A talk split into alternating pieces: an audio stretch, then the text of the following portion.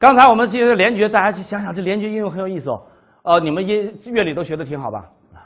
在乐理有一度、二度、三度、四度、五度、六度、七度，对吧？最协和的是几度啊？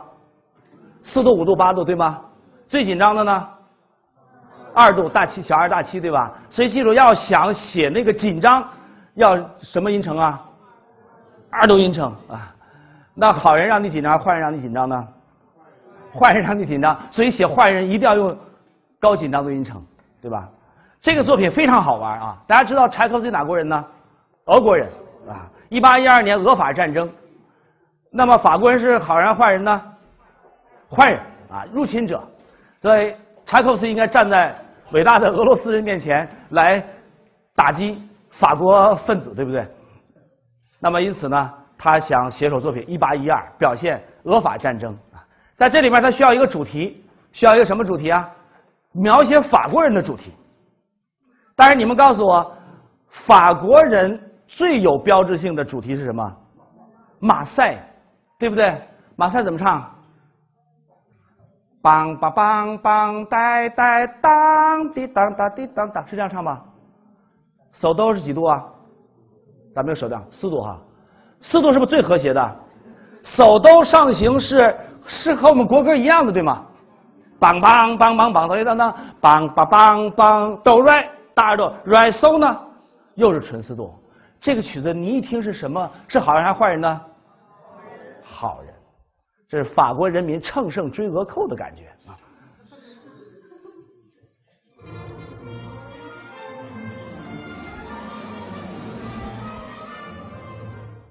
OK，你们知道吗？如果柴可夫斯基要生活在中国的文化大革命时代，他就死定了，因为积极立场错了啊。但柴可夫斯基有办法，他要把这个马赛曲变成一个坏人的作主题，怎么办？我刚才已经讲过了，现在你应该会啊。怎么把马赛曲变成一个坏人的主题呢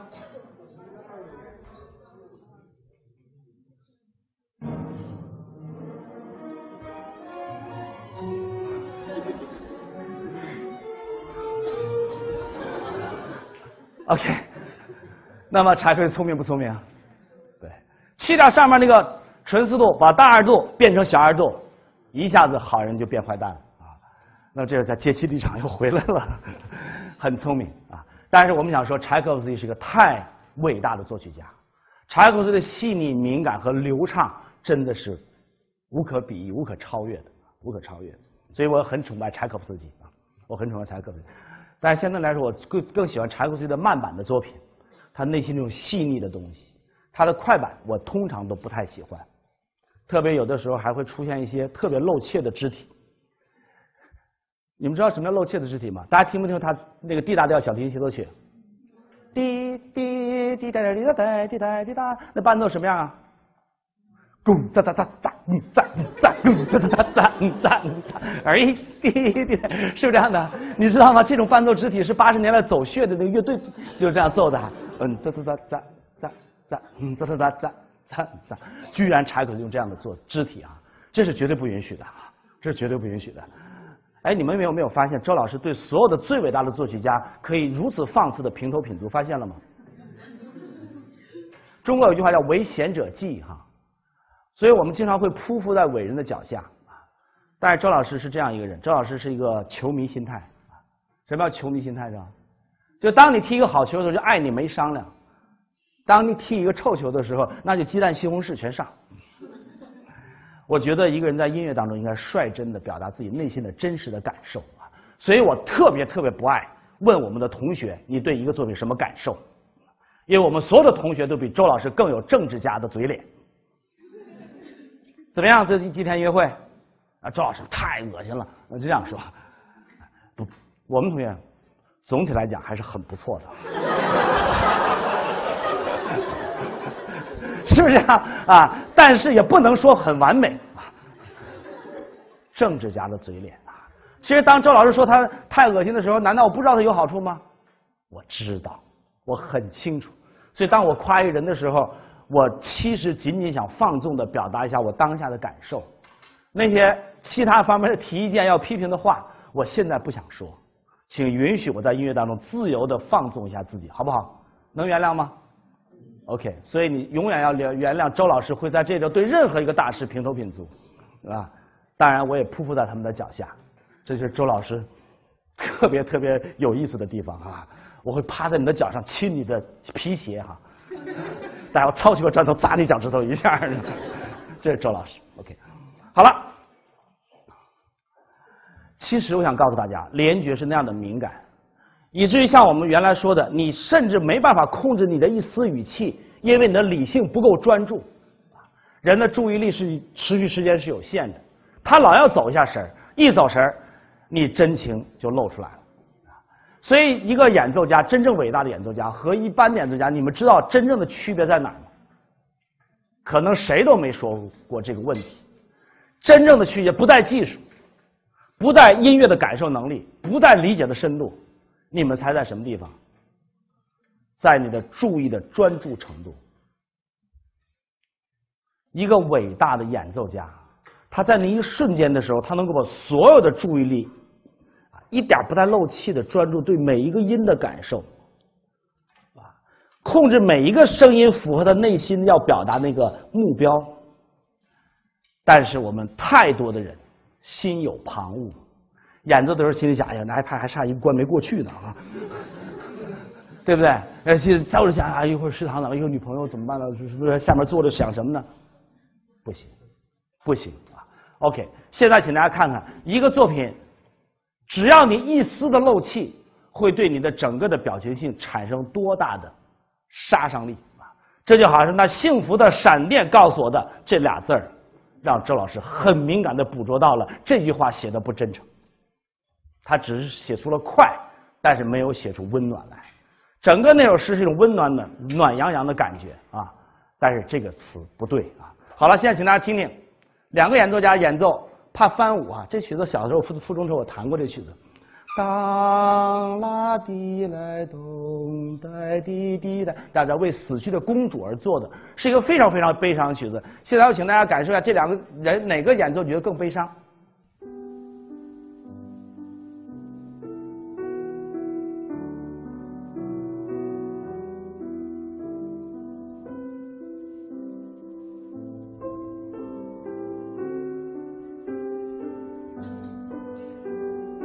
表面上很机械，但是里面透着那种悲伤。OK，第二个版本，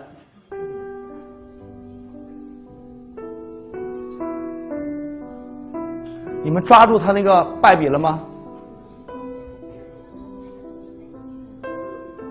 首先注意，他的触键的速度比第一个演奏家速度快，触键速度一快，这声音棱角就就硬。其次注意。当拉滴来登，这个叹息哒滴来登是最重要的语气表达。但是第二演奏家在这边一走神儿，哒滴出来早了。注意啊，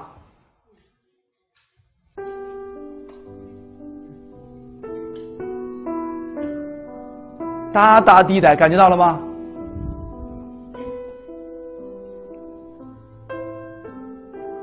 就这一点儿，就这一点早，你的表情就被破坏了。但是你们知道，这一点儿为什么你控制不住呢？你的注意力不够专注啊！关于这个话题，我真的想展开一下。你看，你们上课的时候玩 iPad、弄手机、发微博、弄短信、飞微信，是吧？为什么？现在社会人的特点是什么？你的各种各样大量的信息同时汇总，而你在这一瞬间的时候，老有一种习惯关注所有的信息，以至于你不知不觉的在神经层面上，你的思维方式被破坏，以至于你在专注于自己的演奏的时候，甚至注意力集中的时间短了。所以周老师经常会激怒很多人呢，因为我集中回短信。集中回电话，我上了微飞微信以后，在第二天我就把它卸载了。为什么呢？因为我发现这些东西让我关注太多，其实是垃圾的信息。OK，大家突然有点沉重哦，是不是心里想，哎，我那飞信好像微信是不是要要响了一下？是不是有人留音了还是留图片了？全是垃圾信息啊！我一点不反对这东西，所以周老师会每天晚上躺在床上的时候疯玩一遍《Field Runners》。知道什么叫 Field Runners 吗？攻防塔游戏。这段时间就玩游戏，什么都不想。但是一玩完，一点不看。我干事的时候全神贯注。所以周老师是搞心理学的，非常清楚人的非常非常重要的东西是心理习惯，而习惯的东西，心理习惯一旦养成，比动作习惯还难改变。所以你们要想成为一个伟大的演奏家，请大家注意，你们拥有最好的才气，你们有最好的技术，你们乐感一点都不差。但是现在在我看来，你们差的东西是注意力不够全神贯注。用我说的话，缺少那种宗教般的读经感。来对待每一个音符，以至于你们成不了最伟大的演奏家。OK，同意我的观点吗？还有人想现在看一下微博吗？OK，至少你们在我的课上看的很少，周老师很高兴。好了，通过这么多例子，我们来证明音乐呢，就是靠联觉来表现各种东西的。那么，音乐通过这样一种非常特殊的渠道联觉。使人产生了那种视觉的印象、情绪、情感体验，甚至思想观念和戏剧性的内容。所以我们得出这样一结论：你认为音乐纯纯粹是听觉感受，也是错误的。为什么呢？因为存在着联觉啊。那么这时候大家就出现这个问题了：那到底什么时候听得懂，什么时候听不懂啊？啊，怎么以前我觉得好像听音乐就没有这么准确？今天周老师往这一站，每一个都听得那么懂呢？其实，关键在哪儿呢？从作品的角度看，一个作品要想能够引起人们很明确的内容理解，取决于什么呢？记住，取决于持续而稳定的联觉对应关系。就是你的每一个声音和你要想表现的东西，在人的联觉层面上要一直都对应的非常好。如果你对应的非常好，像刚才那作品，人人听得懂。但是呢，如果你要对应的不好，你就都不能怪大家听不懂了。在音乐美学的自律论和他律论的争论当中，一拨人呢经常拿浪漫主义的作曲家说事儿，那么这是他律论者；一拨人呢经常拿巴赫说事儿，这是自律论者。那么有的人就说了，那巴赫难道说是有什么情感表现吗？请大家注意哦，一个作曲家，他并不是这个人的创作有没有情感表现，而是这个作品的这一段音符是怎么组织的。比如说，同样是巴赫这个作品，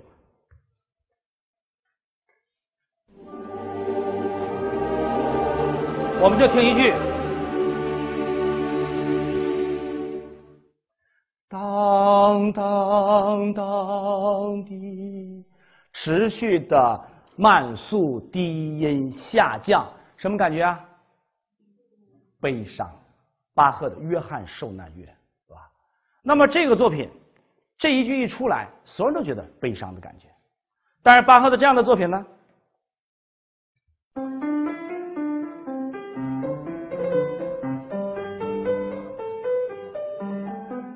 大来低上去了，大来低等下来来了，当当跳的噔一噔喊大来，一会儿连一会儿跳，一会儿上一会儿下，没有一个持续稳定的状态。那么这样的音乐就很难让人产生什么情绪的感受。明白了吧？那么，由于在绝大多数情况下，音乐的作品其实往往都在不断的变化的，所以在绝大多数的时候，我们在听乐的时候，我们往往很难产生那么明确的表现了什么的感受。当然了，我们听众并非一点责任都没有啊。敏感的联觉、丰富的联想是理解音乐的前提条件。大家不用担心自己联觉的能力，大家注意，这是我们与生俱来的本能的感觉反应。特别那小孩啊，联觉特别敏感。所以小孩两三岁、两岁什么都不知道，刚会说话走路，音乐一奏响就跟着乐跳舞，对吧？情绪、感受、反应一点一点问题都没有，很准确啊。但是随着我们的成长，这种感觉慢慢慢慢越来越被我们淡漠，越来越被我们淡化。所以关键是体验联觉的习惯啊。所以人的成长是很有意思的一件事情啊。我今天刚刚发过这个感慨。我今天早上上班的时候路过一个小庙，我看了那个小庙以后，我突然间想到了很多年前我第一次到北京来的时候，看远远望着北楼北京那个鼓楼大街那个钟楼那些建筑物的时候，那种斜着瓦底黑黑的洞的时候，我内心产生那种神秘感，那种特别有意思、很丰富的想象。但是随着成长，你的感受变得条理分割，特别清晰，特别理性。本来你一进了那种环境的时候，你觉得那种阴凉的、阴暗的、昏暗的那种历史感，所有东西都会在连接的反应下全回来。但是现在你进去以后啊，这有什么东西啊？这什么东西啊？没啥东西吗？就走了。不是艺术家思维，不是艺术家思维。所以有的时候我经常觉得成长是一种烦恼。在我看来，一个艺术家最大的烦恼就是你的联觉变得越来越麻木，你的思维变得越来越理性啊，这是一个很无奈的问题，很无奈的问题。所以有的时候我经常想唤起大家联觉的反应，特别我还希望大家能够保持自己童年般的那样一种细腻和敏感，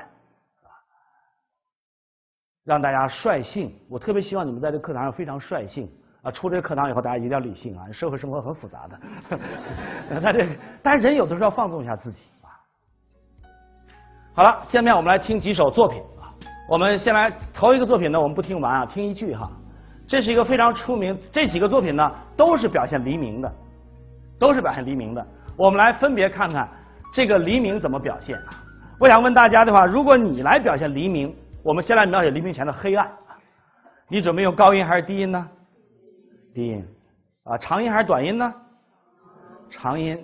那现在天要越来越亮怎么办呢？越来越高，越来越快。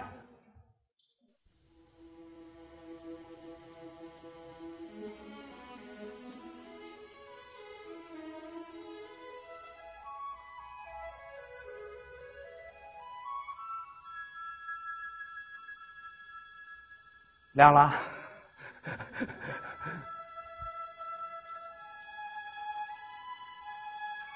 这是一个主题，弦乐的，很明亮，很安静，是不是写的非常准确？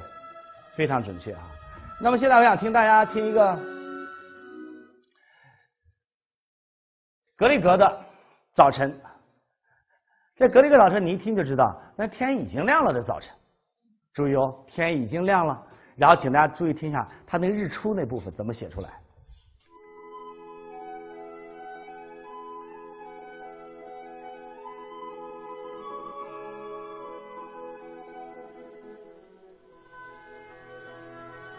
非常清新。大家注意它的音色的选择，有一种涌动。特别清新，特别秀丽。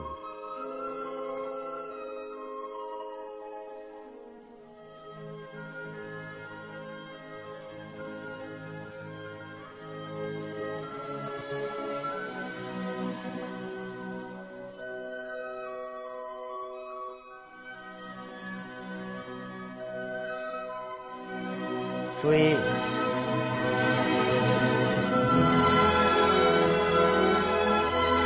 好像太阳突然间从山后面跳起来的感觉。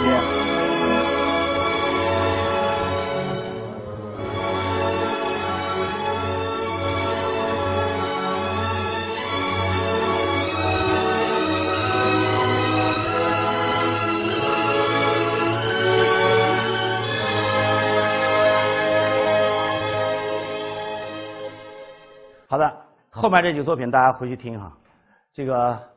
呃，你们接受不接受这个建议？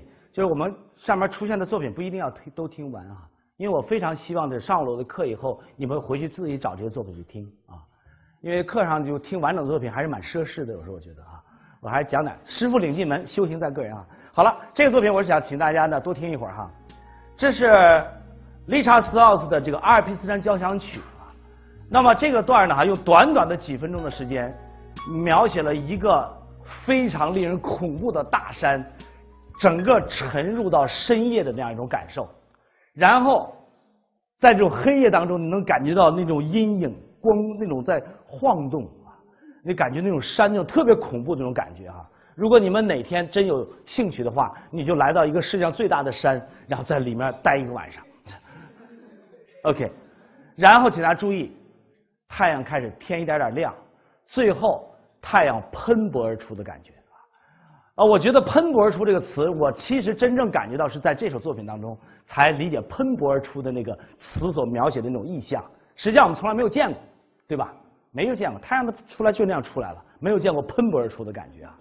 当然，我想提醒大家，利查斯特的作品呢有一个特点，它是大量的浮调性的音乐，啊，他的音乐作品是浮调性的，因此旋律的层次特别特别多。当然，这是导致我喜欢他一个很重要的原因。就是他给你提供了足够复杂的那样一种感受，但是其实在我看来，这也是理查斯道斯的一个问题，就是由于层线条层次太多，以至于有的时候会喧宾夺主，让你感觉不够清晰啊。当然你要去研研究理查斯道斯，真的是一个太伟大的作曲家，太伟大。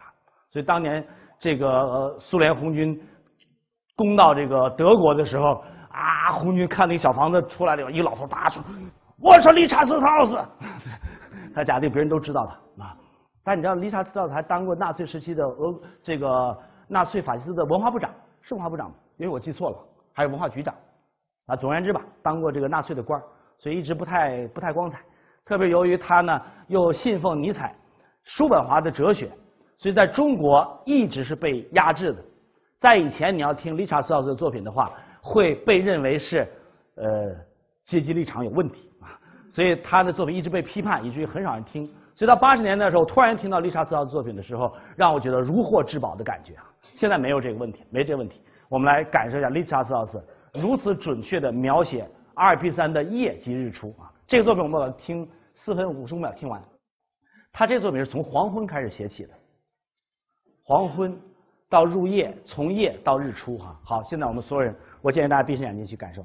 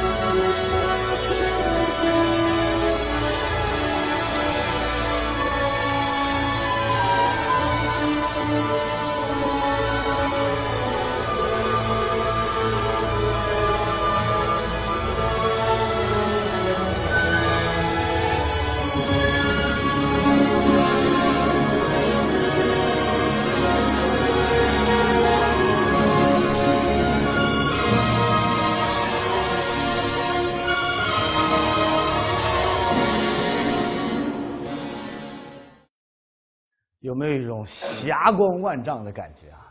我不知道你有没有这种感觉，当你听那种那么长声黑夜呀啊，一到的时候突然间嚓出来的时候，我就浑身鸡皮疙瘩都起来了。然后是霞光万丈，是吧？然后那种感觉，那种真是气势磅礴的大山。大家有没有觉得我们中国一个这样的作品都没有？哎。